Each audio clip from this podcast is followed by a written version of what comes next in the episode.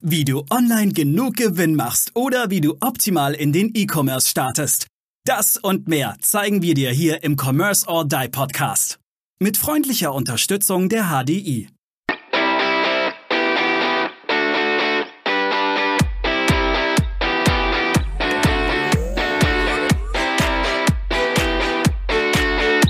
Hallo und herzlich willkommen zur nächsten Commerce or Die Online Podcast Folge. Und ich freue mich mega, Daniel, dich heute auch endlich mal wieder mit dabei zu haben. Wir haben es gerade gemerkt, wir haben uns dieses Jahr gerade das erste Mal getroffen. Wir haben heute den 12. Februar. Wahnsinn. Hey, Glückwunsch. Und wir haben heute einen Gast dabei, auf den ich mich besonders erneut freue. Er war schon mal da. Andrei, herzlich willkommen zurück. Und heute werden wir mal uns ein bisschen hinter die Kulissen eines Online-Shops begeben. Und zwar gerade in der heutigen Zeit haben ja viele Unternehmen das Problem, alle Mitarbeiter sitzen zu Hause. Wie kriege ich denn trotzdem meine Prozesse optimiert, digitalisiert und wie kriege ich denn überhaupt alle Mitarbeiter mitgenommen? Ich denke, da haben momentan sehr viele Unternehmer einen ganz großen Painpoint. Weil vorne lässt sich doch relativ viel digitalisieren, automatisieren, aber im Hintergrund sitzen Menschen. Und diese Menschen müssen mit dieser Digitalisierung mitwachsen. Wie? So. Ja.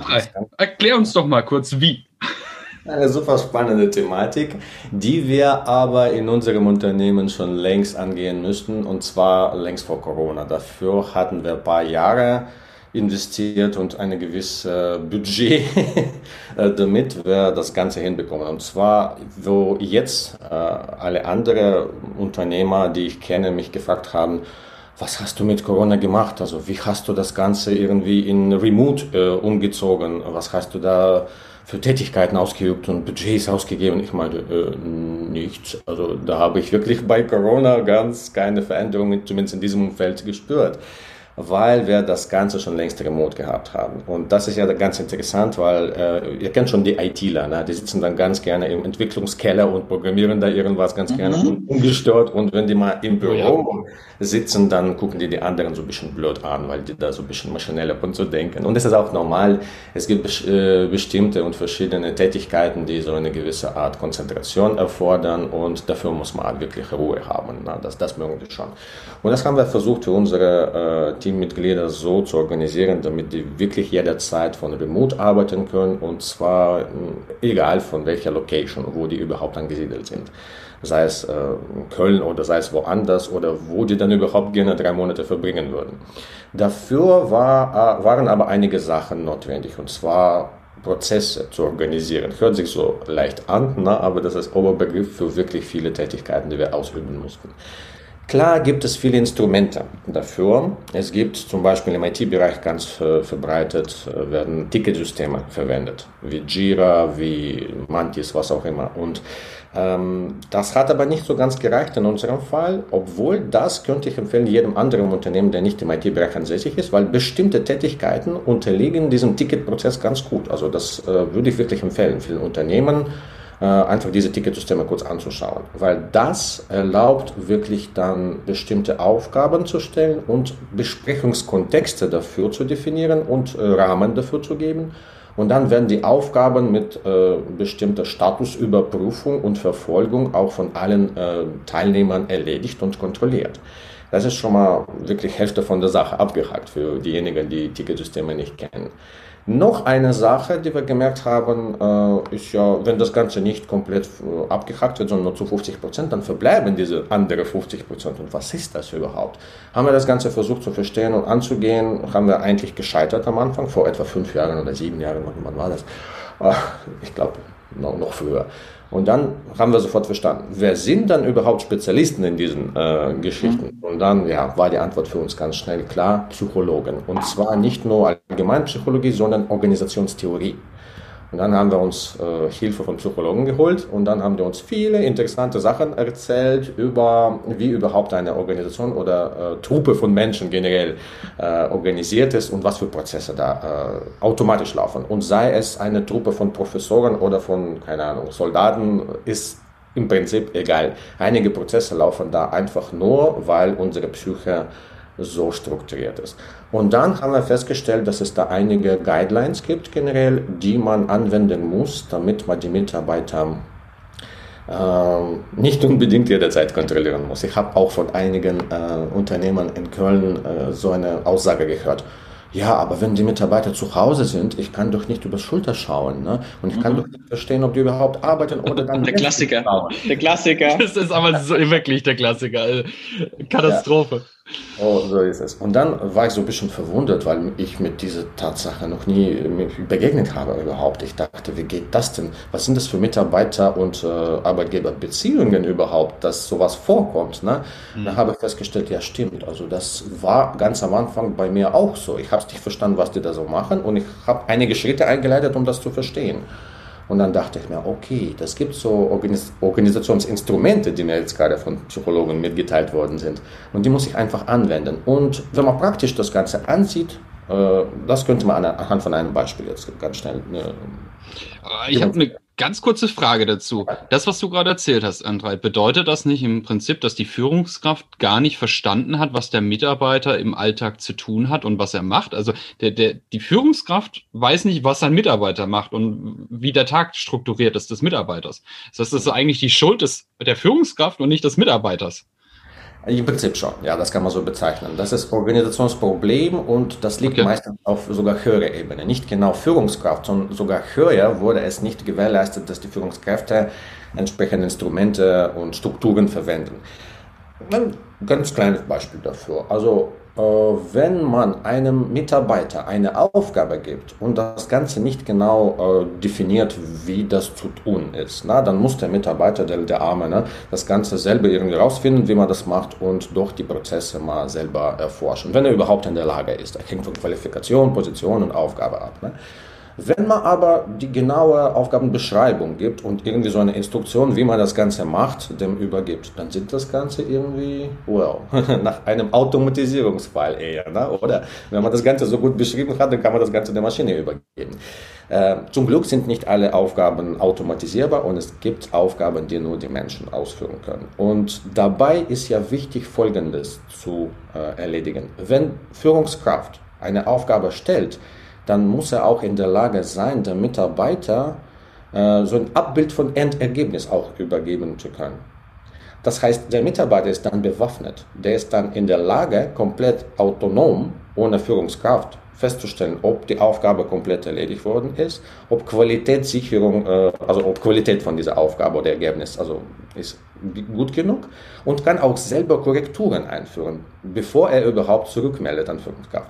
Und dann, wenn die Aufgabe erledigt ist, weiß Führungskraft automatisch ziemlich nach, dass das Ganze erledigt worden war. Und das Wichtigste, der Mitarbeiter weiß das auch. Der ist absolut mhm. sicher, dass er gute Arbeit geleistet hat. Und das hat viele, viele gute Folgen. Motivation und so weiter und so weiter. Jetzt, was ganz, jetzt passiert was ganz Interessantes, was du beschreibst.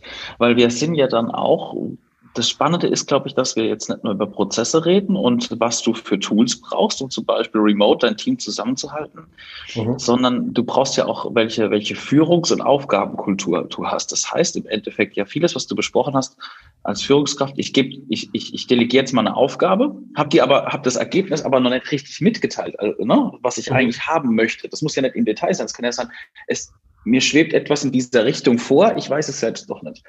Mhm. Das heißt ja, was wir vorher hatten war, man hat sich irgendwie mal in der äh, Kaffeeküche gesehen und konnte mal so über die Schulter gucken, was, was man jeweils macht und konnte dann auch mal nachsteuern, ne, weil das Bild unklar ist. Ja, beide haben, beide haben im Nebel geforscht, so ein bisschen. Ähm, oder hat eine, hat eine Informationsasymmetrie. Die Führungskraft hatte eine Idee, der Mitarbeiter ist aber der Idee hinterhergelaufen. Oder andersrum. Und das heißt ja nichts anderes, dass jetzt in der Zeit von Corona, wo wir nicht zusammen die Kaffeeküche haben, müssen wir und da kommen wir, glaube ich, auch gleich zu Tools und Kommunikation. Müssen wir ein Toolset haben oder eine Kommunikationsplattform haben und eine Kultur haben, wie wir praktisch Aufgaben angehen und delegieren und wie wir die Ziele festlegen, damit jeder selber ähm, messen kann oder überprüfen kann, hat er denn dieses Ziel oder die Erwartung erfüllt. Eigentlich ein, ein, ganz, ein ganz altes Führungs- und Leadership- und Kulturthema, das jetzt einfach nur einen neuen Rahmen bekommt, nämlich die digitale Arbeit, oder? Ja, absolut. Und wirklich, ich habe mehrmals das Ganze festgestellt in verschiedenen Fachbereichen, man erfindet heutzutage nichts. um etwas Gutes heutzutage zu schaffen, muss man einfach die alte, gut erprobte Methoden mal endlich gut verstehen und dann anwenden. Wenn wir zum Beispiel den, Kollegen Elon Musk anschauen, na, was macht er? Der macht einfach nur einige Sachen ganz gut. Der erfindet da schon einige Sachen mit den Ingenieuren. Na? Aber er hat das Ganze angefangen mit einfach gut tun, was man normalerweise doch so schon längst so, so was tun könnte.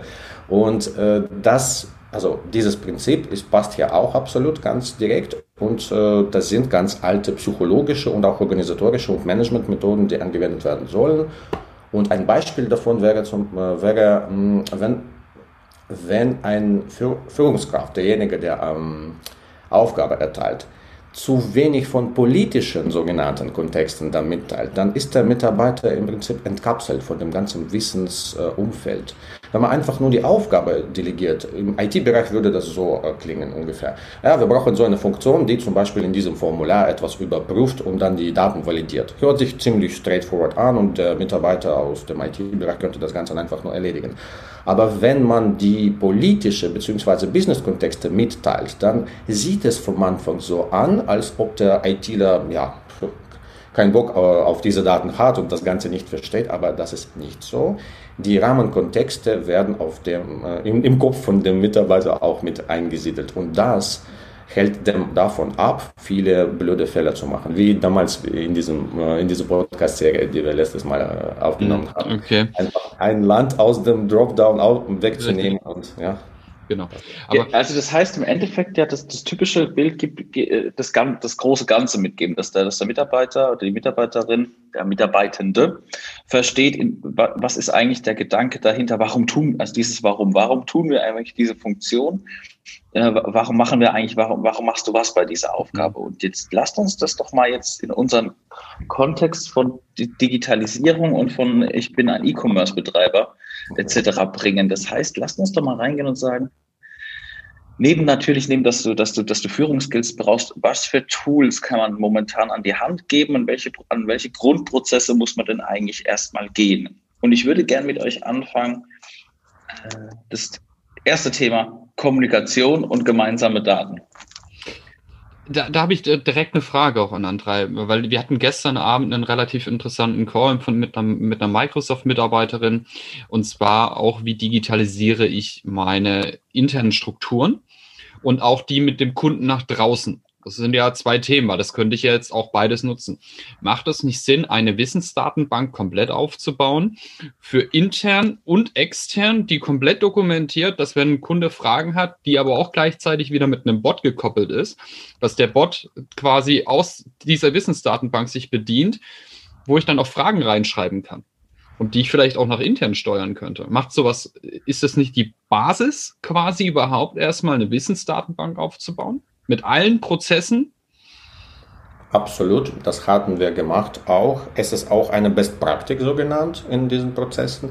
Aber wie mit allen anderen auch Best Praktiken muss man feststellen, inwieweit, also wie tief man diese Best Praktiken anwendet. Wenn man Wissensdatenbank einführt, dann ist das eine Reihe von Dokumenten, die ziemlich statisch werden, sobald die dann finalisiert sind. Ne? Mhm. Ne? Und jedes Mal, wo irgendwas im, im Business oder in, ähm, in der Marktsituation sich ändert, müssen diese Dokus angepasst werden. Und das ist ja das Problem von allen Wissensdatenbanken. Da muss es jemandem geben und es, wird, es kann wirklich nicht passieren, dass es eine Person ist. Ne? Also mhm. das geht nicht. Äh, das, damit das Ganze abgedatet wird. Und das äh, passiert nicht sogar bei Riesenunternehmen wie Google, Facebook und so weiter. Äh, ich habe das mehrmals gesehen, wie die Dokumentation von diesen Riesenunternehmen, mit denen ich zu tun hatte, komplett von der Realität abweichen. Aber es gibt eine Möglichkeit doch, äh, es gibt so einen Trick sogar dafür. Wenn man ein, äh, ein Dokument dieser Art erstellt, als Führungskraft, na, wenn man versucht, irgendwie eine Instruktion der Mitarbeiter zum Beispiel na, zu geben, für bestimmte Prozessreihenfolge, äh, dann, äh, ich habe das mehrmals angewendet mit meinen Mitarbeitern, die ich onboarden äh, soll, also sollte, das ganz am Anfang, wo die gar nicht verstehen, was überhaupt im Unternehmen abläuft.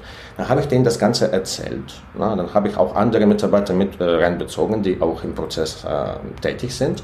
Und dann der neue Mitarbeiter musste das Ganze selbst dokumentieren. Das ist ja Hammer. Mhm. Weil die dokumentieren das Ganze selbst, dann sieht man sofort, ob die da nichts, äh, etwas nicht verstanden haben Oder die stellen sofort dann Fragen, wenn die das Ganze versuchen, strukturiert reinzubekommen. Und dann sind diese Mitarbeiter, als die, diejenigen, die diese Prozesse ausführen, die sind auch dafür zuständig, diese Prozesse, äh, die Dokumentation, Dokumentation von diesen Prozessen auch abzuändern. Und wenn die da selber irgendwie eine Diskrepanz merken zwischen den Prozessen und Realität und Beschreibung, dann äh, alarmieren Sie die Führungskräfte proaktiv und das hat bei uns ganz, ganz gut funktioniert. Im, Endeffekt wieder ganz alte äh, pädagogische Regeln. Ne? Das ja. heißt, erklär etwas, mhm. lass die Leute das dann selber ausführen mhm. und dann merken sie, ob sie es eigentlich gelernt haben und ob sie es mhm. anwenden können. Ne? Ähm, das finde ich ein ganz cooler Trick, dass wenn man Wissen erstellt, dass das nicht von oben runter ist, weil das kennen wir auch. Ne? Viele unserer Mitarbeiter haben, ähm, wir haben auch ein internes Wiki und wir haben dann ähm, Arbeitsschritte dokumentiert, wie man hier onboardet, wie man, ähm, wie man einen neuen Kunden anlegt, wie man, ähm, wie man, wie man Tickets anlegt in unserem Ticketsystem, damit es jeder lesen kann. Das ist alles super. Liest bloß niemand. Ähm, und es hat auch eine coole Suchfunktion, so ist es nicht. Aber das ist, wie du gesagt hast, André, das ist, wie du gesagt hast, das ist totes Wissen. Das ist unge, äh, das heißt im Endeffekt, man hat aber trotzdem, was wir gemerkt haben, ist, es geht auch jetzt in der digitalen Zeit nicht anders, als dass du halt deine Kollegen, einen Kollegen kurz fragst, wie, geht denn das, wie funktioniert das? Der verliert ein paar Worte, sagt, jetzt schau aber erstmal kurz in dem Link nach und dann lass uns nochmal ganz kurz miteinander reden. Also, dass einer dich persönlich anschubst und sagt, ein mhm. Kollege, das Wissen ist da, lest es dir mal ganz kurz durch und dann lass uns nochmal drüber reden, wie mhm. du es verstanden hast und dann machen wir die Anwendung zusammen. Also das haben wir gemerkt, dass das sehr gut läuft. Also es geht, so blöd wie das klingt, ich bin auch kein Freund von Dokumentation. Ich glaube, meine Mitarbeitenden, die schlagen die Hände über den Kopf zusammen, wenn ich anfange, ein Doku, ein Doku, irgendwas zu dokumentieren in unser Wiki, Wiki, weil das sieht aus wie Kraut und Rüben. Ähm, aber ich finde es gut, wenn, ich finde es jedes Mal gut, wenn es dann da ist, wenn es jemand dann niedergeschrieben hat, weil ja. erst wenn du schreibst, Ne? Und wenn du es in Worte fasst, dann, dann, merkst du auch, wo hast du etwas nicht verstanden, wo hast du etwas verstanden. Und dann wird es auch zugänglich, zugänglich für die Leute und du kannst die Dateien eben teilen miteinander. Wir, wir, wir gehen so vor, ähm, wenn wir einen neuen Kunden bekommen, muss jemand, äh, der, der zuständig ist für diesen Kunden, eine Dokumentation schreiben über die kompletten Prozesse, die zu tun sind. Und der Stellvertreter muss dann anhand der, der Dokumentation einmal das durcharbeiten. Und dann siehst du auch sofort, funktioniert es oder funktioniert es nicht. Weil dann hast du, dann hast du genau quasi diesen Cross-Check, ob, ob die, die erste Person vielleicht Dinge macht, die sie denkt, die äh, von selbst erklärbar sind. Aber es muss ja jemand verstehen, der quasi den Kunden das erste Mal sieht. Ja, und ich glaube, also so ist unsere Routine, die wir da aufgebaut haben. Ja, so eine Routine haben wir auch aufgebaut. Es gibt immer Primary und Secondary äh, Someone, ne, der irgendwie die Sachen ausübt und es gibt klar, Möglichkeiten, irgendwie Urlaub, äh, Krankheit, was auch immer und es muss jemanden geben, der das Ganze übernehmen kann. Und das machen wir nicht sogar im Sinne von Primary und Secondary, sondern wir switchen die ab und zu mal äh, zwischen den Aufgaben. Also Secondary ist nicht immer Secondary und irgendwie mhm. super Zeit und macht irgendwas anderes. Äh, dabei wird auch regelmäßig was ausgeführt, damit Wissensstand immer abgedatet wird. Das mhm. macht auf jeden Fall Sinn. Cool. Ja. Dann würde ich jetzt gerne ins nächste Thema mit uns reingehen. Wissensdatenbank, das heißt, Wissen, Wissen wird dokumentiert, Wissen wird miteinander geteilt. Jetzt würde ich aber mit euch in das Thema reingehen. Aufgaben. Das heißt, wie werden denn, weil es gibt ja heutzutage sehr viel Projektmanagement-Software und jetzt, es gibt aber auch sehr viele Unternehmen, die benutzen noch keine. Das ist ja völlig egal, welche, ob du große technische nimmst wie Jira, ob du kleine nimmst wie ein Trello oder ein Planner oder Asana oder wie die alle heißen. Äh, lass uns mal sagen, lass uns mal rein, was sind die, was sind die kleinen Vorteile daran, eine solche Software zu nehmen, damit man mit über Aufgaben miteinander kommunizieren kann? Ich werfe was rein und ihr ergänzt. Ähm, Mail Ping Pong. Oh ja. Oh, Mail-Ping-Pong. Ich liebe Mail-Ping-Pong. Ich, ich habe auch äh, gerade, das, also da kann ich jetzt gerade vom Live-Beispiel erzählen. Ich hatte dann irgendwann 40 Mails hin und her, hatten wir dann geschickt. Da habe ich gesagt, stopp, stopp, stopp, stopp, stopp, stopp, stopp, stopp. Wir arbeiten in Asana, also das ist das Tool, was wir momentan ganz gerne nutzen, wo ich auch echt ähm, happy und zufrieden momentan mit bin. Und ich sage, sämtliche Aufgaben werden in Asana eingestellt. Und wir haben das so, ich ähm, trenne meinen Entwickler und den Kunden. Ich habe eine interne Asana-Umgebung und eine externe Asana-Umgebung. Auf die externe darf nur der Kunde zugreifen. Sehr gut, sehr und gut. Auf die interne, genau. Und auf die interne darf nur mein Entwickler zugreifen. Ich lasse meinen Entwickler nicht mit meinem Kunden sprechen, sondern ich bin immer dazwischen. Das heißt, der, der, der, der Kunde stellt in Asana die, die Anforderungen ein. Ich prüfe sie kopiere sie und äh, tu sie, kannst du Asana ganz cool, du kannst die einfach dann äh, duplizieren und kannst die rüber ins Interne schieben. Und dann mache ich meine Anmerkungen noch dazu und dann kriegt der, kann der Entwickler ähm, agieren und kann seine Anmerkungen an mich schieben.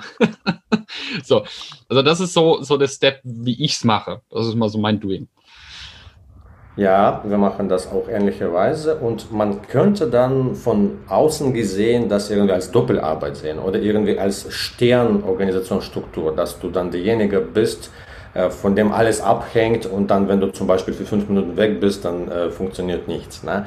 Aber das kann man auch anders organisieren mit Primary und Secondary auch. Ne? Aber das Interessante dabei ist ja, das Interessante ist ja das, was du genau machst und was für Fähigkeiten du dabei anwendest, weil das ist ja das Wichtigste. Dabei äh, machst du es bewusst und unterbewusst äh, auf, ja, unterschiedlichen Ebenen folgenderweise. Wenn du auf Business-Ebene von einem Kunden irgendwie eine Aufgabe bekommst, dann verstehst du viele businessbezogene Kontexte dazu und auch etwas Technisches dazu, ne? also was dir sofort im Gehirn so aufbaut. Ne?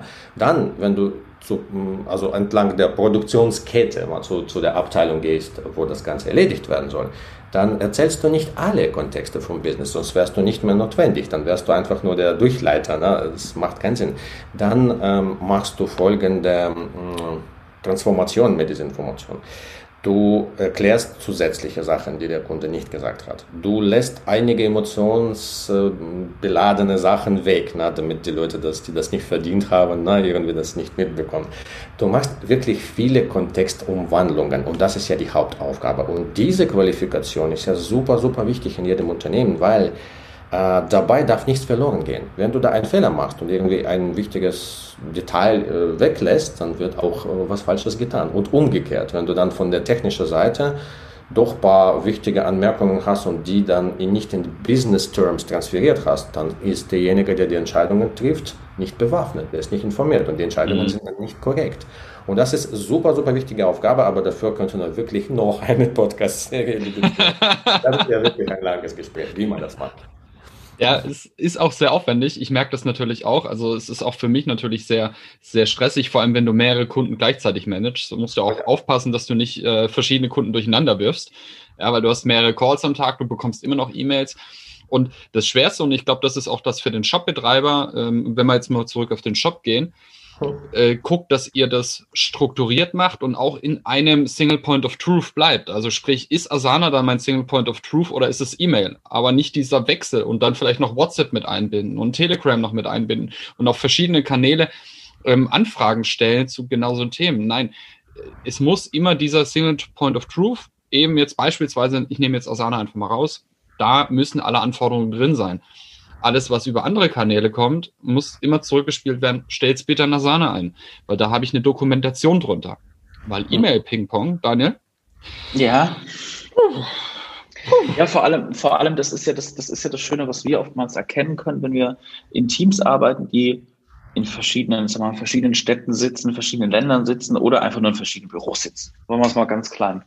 Ähm, durch, diese, durch diese Software, wenn eine Aufgabe eingestellt wird, kriegt halt jeder die Information. Das heißt, ähm, wenn du das gut pflegst, wenn du reingibst, was das Ziel ist der Aufgabe, was, da, was der Aufgabenbeschrieb ist, für wen es zu machen ist, und auf einmal stellst du ein, an wen das alles weiterverteilt wird, dann sind die im Loop drin und du musst dann irgendwie Mails hin und her leiten, dann kriegst du wieder eine Mail, da bist nur du im Absender, musst du gucken, dass der Rest informiert ist. Und vor allem, du hast eine Do Dokumentation. Du kannst einfach mal dieses Ticket, diese Aufgabe durchscrollen und siehst den Kontext, wo das herkam. Natürlich gibt es auch dafür Regeln, wie alles Kommunikation, dass man natürlich in den, in den Aufgaben keine äh, Guten Morgen, wer kommt mit einem Kaffee trinken, ja, wir gehen jetzt zusammen digital Kaffee trinken, dass solche Geschichten halt im Chat laufen, da gibt es auch Kommunikationsregeln. Das heißt im Endeffekt alles, was wir doch in der analogen Welt gelernt haben, wie wir uns verhalten wollen, wie wir kommunizieren wollen, wie wir Erwartungen ausdrücken wollen, wie wir Ziele festlegen wollen, wie wir feedbacken, hat jetzt einfach einen anderen Rahmen bekommen. Zusätzlich. Ja, Ob das gut oder schlecht ist, es ist einfach so.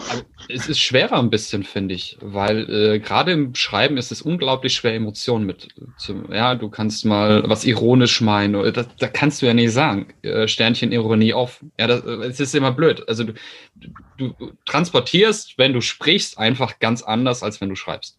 Wir haben eine Regel. Wir haben eine Regel im Unternehmen ähm, Aufgabenbeschreibungen, Tickets ersetzen das persönliche Gespräch nicht. Ja.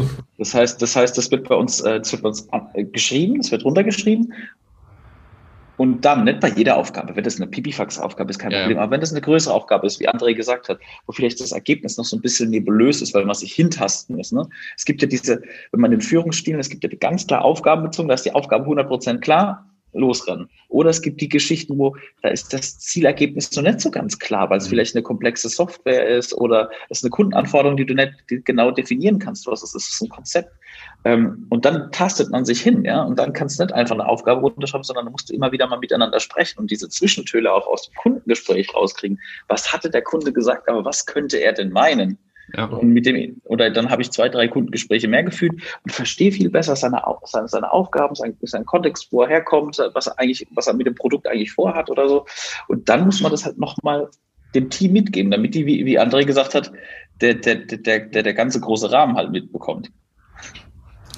Oh ja, das ist so wirklich. Und dann ähm, ist es im Prinzip auch wichtig zu verstehen, dass jeder, sei es Mitarbeiter oder der Kunde, hat einige persönliche Prozesse, Eigenschaften. Und es, äh, man kann das wirklich nicht zwingen, dass man wirklich Single Point of Truth nur verwendet. Also das heißt irgendwie so eine Asana oder Ticketsystem und dann nur das hier und alle andere irgendwie so sofort beschimpfen, wenn die andere Kommunikationskanäle verwenden.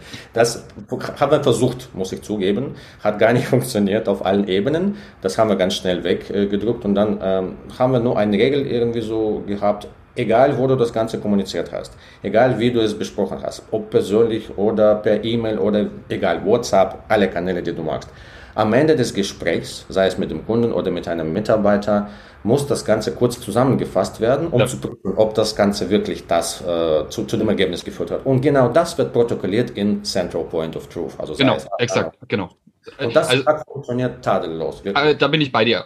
Ja, also, und da gibt es auch ein paar zusätzliche Zwecke. Bei diesen persönlichen oder in nicht formellen Gesprächen werden viele Emotionen rausgelassen. Da passieren schon viele organisatorische Prozesse und die äh, auf jeden Fall passieren müssen. Das dürfen wir nicht wegnehmen von den, von den Teams. Und ich finde was ganz Interessantes, André, was du sagst. Weil heutzutage legen wir immer den Fokus auf Technologie. Wie kann die Digitalisierung helfen? Und du hast eingangs gesagt vom Podcast, ihr habt euch mit Organisationspsychologen zusammengesetzt. Ja. Finde ich ganz interessant. Ein guter Bekannter ist nämlich auch Organisationspsychologe, wow. hat auch einen Lehrstuhl, ist auch Professor dafür. Und wir, also wir tendieren heutzutage, das ist so mein Gefühl, immer dazu, dass wir äh, den Algorithmus und die Technologie über den Menschen stellen. Ja. Aber das ist, das ist sowas, was wir bei jeder Podcast-Folge erkennen. Es, es ist nicht so. Weil im Endeffekt muss der Mensch damit umgehen und es, der Mensch, der lebt halt in seinen, ich weiß gar nicht, wie lange existiert der Homo sapiens? 70.000, 200.000 Jahre. Ähm, da bildet sich was in Gruppen. Ja. Wir sind Gruppentier. Da bilden sich, wie du gesagt hast, gruppendynamische Prozesse. Ja. Das, da gibt es auf einmal unausgesprochene Normen, die man einhält, Dinge, die man aussprechen kann, die man, Dinge, die man nicht ausspricht, etc. Da gibt es Dinge, ich will einem nicht vor den Fuß, äh, vor, vor, den, vor den Fuß stolpern, deshalb sage ich Dinge vielleicht gar nicht, hält aber die Gruppe auf, ja. Und das alles, das, das alles gibt es ja, das bleibt ja. Das bleibt ja auch im Digitalen. Wir, wir bleiben ja Mensch, ne? wir wollen uns ja mitteilen. Und deshalb finde ich es total spannend, dass du mal die Technologie, obwohl du ja Tech-Berater bist, so auf die Art, ne, mal am Anfang zur Seite gelegt hast und gesagt, hey, wir haben mit Organisationspsychologen gesprochen, die sich damit schon ewig befassen. Und das ist so, das ist so ein Teil, der ploppt ja. uns immer wieder auf, sagt, stell den Menschen ins Zentrum und guck, was für Bedürfnisse er hat, welche Motive er hat und dann baut die Technologie drumherum und hilft ihm. Weil eins, sorry, aber weil eins immer vergessen wird. Ideen und Geschäftsmodelle werden von Menschen entwickelt und nicht von der Technologie. Es ist nämlich die Person, die dieses Geschäftsmodell entwickelt und dann auch weiterentwickelt. Die Technologie ist ja nur unterstützend, um das Geschäftsmodell weiterzuentwickeln. Also das ist mhm. mein Supporter. Im Grunde ist es ein Teil meiner Mitarbeiter, die Technologie. Ja, was, was früher ein Mitarbeiter gemacht hat, übernimmt einen Teil. Aber die Ideen entwickeln und das Geschäftsmodell weiterführen und perfektionieren, zu optimieren, passiert mhm. immer hier oben im Hirn drin und nicht irgendwo in einer, in einer KI. Oder noch nicht. Absolut. Und das äh, haben wir zum Teil auch in unserer damaligen Podcast-Folge besprochen, weil äh, es ist dann immer so, dass die Technologie ist ja einfach, die tut nur das, was gesagt wird. Technologie ist ein Instrument, genauso wie ein Messer oder irgendwas anderes. Ne? Aber die Semantik dahinter, warum mhm. etwas gemacht werden sollte, wird immer nur vom Mensch definiert. Es wird noch eine Zeit lang, hoffe ich, also in unserem Leben sehen wir das nicht, aber keine KI geben, die so eine Semantik autonom definieren kann. Das bezweifle ich. Ähm, kannst du so zum Abschluss noch mal zu dem Thema Organisationspsychologie mal ein paar Buchtipps oder wo man nach oder oder oder, oder Website-Tipps einfach mal so jetzt für unsere Zuhörerinnen und Zuhörer einfach mal so sagen, wenn man sich interessiert, wo man da weiter gucken sollte? Äh, leider nicht, weil das Problem ist ja, wir haben diese Psychologen bei uns im Team und wir könnten uns ganz, ganz gemütlich bei denen bedienen und zwar mit genauen Fragen und Ergebnisse haben wir sofort bekommen. Deswegen mussten wir nicht wirklich einige. André, ich mache einen anderen Vorschlag. Dürfen okay. wir mal einen Podcast machen mit einem von deinen Psychologen aus dem Team zum Thema Organisationspsychologie? Hm, das könnte ich wirklich mit denen besprechen, ob die dann sowas zustimmen. Ja, wäre interessant. Weil das wäre das wär doch ein geiler Follow-up. Dann, haben wir, dann, dann können wir auch jetzt mal mit einem Organisationspsychologen über die gruppendynamischen Prozesse reden, die, dann bei, die man beachten muss und vor allem, die man dann digital erstellen kann und, und nachbilden kann. Ich glaube, das wäre für unsere Zuhörerinnen und Zuhörer auch mal was ganz Interessantes. Das wäre absolut spannend, weil die Thematik ist ja etwas, was äh, viele Köpfe heutzutage beschäftigt. Und, ja, äh, ja, ja. Das ist sehr aktuell, denke ich. Ja, geil. Also das wäre super, wenn du, wenn Mega wenn du uns einen von deinen Mitarbeitern, das war mega spannend. Das ist super, also das wäre richtig gut. Aber, aber da sieht man auch mal wieder, was eigentlich auch in einem Shop im, im Hintergrund, wir, wir reden ja relativ viel darüber, was musst du nach vorne raus machen, um dein, dass dein Shop funktioniert. Aber was mhm. musst du auch hinten im, im Backend äh, machen, dass überhaupt die Strukturen funktionieren, dass tatsächlich auch dein Shop weiterentwickelt wird und, und deine Mitarbeiter auch Bock haben, damit dran zu wachsen. Mhm. Ja, weil äh, die meisten Mitarbeiter bekommen ein Fixgehalt und für dieses Fixgehalt sollen sie Arbeit leisten. Das heißt, viele haben dieses Cover-Your-Ass-Prinzip, mehr Arbeit bringt mir ja nichts, ich habe ja nichts raus. Die, also ich muss ja irgendwie immer transportieren, gerade in der heutigen Zeit, warum muss ich froh sein, einen Arbeitsplatz zu haben? Warum muss ich froh sein, momentan nicht nur 67 Prozent meines Gehalts zu bekommen? Ja. Sondern mein Unternehmen wächst, mein Arbeitsplatz sichert sich und so weiter. Also ich glaube, das ist auch ganz wichtig, wenn als Führungskraft es zu transportieren. Ja, ja, das ist es. Ja, cool. Dann, hey, dann, dann, dann, würde ich aber sagen, das war, eine, das war eine sehr interessante Folge. Wir haben, glaube ich, viele Drehungen und Wendungen gemacht, die war auch sehr offen. Wie wir gesagt haben, wenn der Aufgabenbereich offen ist und man äh, war das auch sehr spannend, weil wir konnten, glaube ich, viele Bereiche antippen und wir haben schon wieder ein Follow-up wir haben uns einfach so bei dir bedient, bei deinen Mitarbeitern. Das finde ich spannend. Äh, und auch irgendwie gemein, dass man das so praktisch on air macht. Ja, ähm, es war nicht abgestimmt mit André. Deswegen, äh, die, die Augen wurden ganz kurz groß und er dachte so, hm, eigentlich warum nicht? ja, das war es auf jeden Fall. Und, und, aber unsere goldene Abschlussregel ist immer drei Punkte für unsere Zuhörerinnen und Zuhörer, was sie mitnehmen sollten, wenn es darum geht, äh, Digitalisierung der Arbeitsprozesse, aber auch mit dem Mitarbeiter im Fokus. Du als Unternehmer und deren Managementberatung bist. Jetzt darfst du deine drei wichtigsten Punkte hier droppen. Deine persönlichen wichtigsten. Hm. Okay. Punkt Nummer eins wäre dann äh, die Teambuilding-Prozesse doch weiter gestalten. Das heißt, egal welche Instrumente ihr da einführt, es müssen informelle Kommunikationsprozesse und Austauschprozesse zwischen Menschen weitergehen. Wenn wir das Ganze einfach so abkapseln und nur durch Instrumente zwischen den Teammitgliedern agieren, wird das Ganze einfach zerfallen, weil wir sind soziale Menschen. Mhm. Äh, noch ein Tipp, Tipp Nummer zwei, Wissensdatenbanken, die haben wir jetzt gerade erwähnt, die sind super wichtig und ohne diese Wissensdatenbanken äh, darf man gar nicht äh, unterwegs sein. Und ein paar Tipps haben wir schon gegeben, dass diejenigen, die die Informationen verwenden werden, sollen die auch schreiben, damit die auch motiviert sind, das Ganze dann instand zu halten. Aber eine Wissensdatenbank, da würde ich einen Tipp geben, egal was das für ein Instrument ist, da muss wirklich eine gute semantische Volltextsuche sein. Das ist wirklich so ein Tipp, der ziemlich geheim ist, bevor man das Ganze so anstoßt und irgendwie feststellt, dass irgendein Instrument, das man jetzt äh, schon verwendet und dafür bezahlt, nicht in der Lage ist, das zu leisten. Und Tipp Nummer drei wäre dann wirklich, ja, ich würde dann wirklich äh, jedem zu, äh, jedem raten, irgendwie Organisationspsychologen doch zu verwenden. Na, eine kurze, kurze Besprechung mit einem Organisationspsychologe über die aktuelle eigene Prozesse würde da viel, viel liefern. Also man muss wirklich Experten dazu schalten in den Fachbereichen, äh, in denen man nur wenig Ahnung hat, aber am besten dann doch was Seriöses gestalten will. Und äh, das hat uns sehr, sehr geholfen. Wir haben eine Zeit lang am Anfang irgendwie versucht, das Ganze selbst zu schaffen. Wir sind doch Ingenieure, wir sind doch ITler, wir schaffen das Ganze. Das sind doch Prozesse, das ist alles rational. Es ist nicht. Bitte, bitte, bitte zu Spezialisten gehen. Aber das ist auch nochmal super zu hören, einfach, ja, dass, dass du das wirklich Sinn macht, sich da fachkundige Hilfe zu suchen. Absolut. Es ist, glaube ich, aber in, in, Deutschland so ein Problem. Äh, Hilfe suchen ist immer irgendwie so mit einer Schwäche verbunden. Ja. ja. Das ist, glaube ich, auch so ein deutsches Phänomen, ja, wie das so in Amerika geht jeder zum Psychologen. Und mhm. wenn du in Deutschland zum Psychologen gehst, dann heißt es, oh, der hat einen an der Klatsche. ja, aber ich glaube, ich, ich glaube, das Wichtige ist aber für unsere Zuhörerinnen und Zuhörer, ich bin immer mal wieder über den Professor Peter Gruse gestolpert, der ist mittlerweile leider verstorben. Der hat sehr gut über, schaut euch mal YouTube ein paar Videos von ihm an, wie, wie er Gruppenprozesse beschreibt und immer den, den Zustand zwischen Stabilität und Chaos, dass das auch ein Unternehmen immer braucht, um voranzukommen. Das ist ein ganz großer Tipp. Der macht, dieser, dieser, dieser Herr hat immer Spaß gemacht in seinen Vorträgen. Vielleicht ist es ja ein Einstiegspunkt für unsere Zuhörerinnen und Zuhörer, weiter ins Thema, Interesse für dieses Thema Organisationspsychologie zu entwickeln. Den habe ich auch schon gehört, den hast du mir schon mal geschickt, der ist super. Da habe ich schon ja. mal ein, ja, gerade gerade das Thema äh, Change Management habe ich von ihm gesehen. Das geht nur sechs Minuten, aber das ist ein hervorragendes. Ich habe es gerade schnell auf YouTube geöffnet. Der ist echt, also ich, kann ich euch nur empfehlen. Hast du Daniel, hast du mir geschickt? Change my mind. Großartig. Ja, cool. Dann machst du den Abschluss? Nein, du darfst. Du darfst. Okay. Lieber André, Dankeschön. Dankeschön für deine Tipps. Dankeschön für die halbe Stunde, über halbe Stunde, die wir uns ausgetauscht haben, zum zweiten Mal. Also der erste Podcast mit André war ähm, Automatisierung von Prozessen, wenn ihr da mal reinhören wollt. Und ähm, es wird definitiv noch einen weiteren geben mit einem seiner Mitarbeiter. Da gehen wir an die psychologische Komponente. Aber ich will dir danken, das hat Spaß gemacht. Wir haben uns so quer, du merkst auch, da haben auch drei Unternehmer gesprochen, so quer durch die Thema, wie, wie, wie digitalisiert man eigentlich Führung und welche Probleme kommen da und vor allem, was, was habe ich da überhaupt zu tun?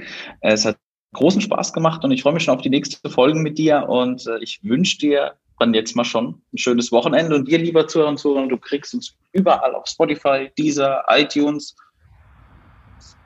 äh, Google Maurice, Podcast, Google. Apple Podcast, auf unserer Homepage, LinkedIn, Facebook, äh, Instagram. Ja, also wir sind eigentlich äh, medial überall vertreten. Du findest uns, wenn du uns finden möchtest. Und bis bald. Ciao. Ciao, ciao. Wir danken unserer Station Voice Abi Schreert. Bis zum nächsten Commerce or Die Online Podcast.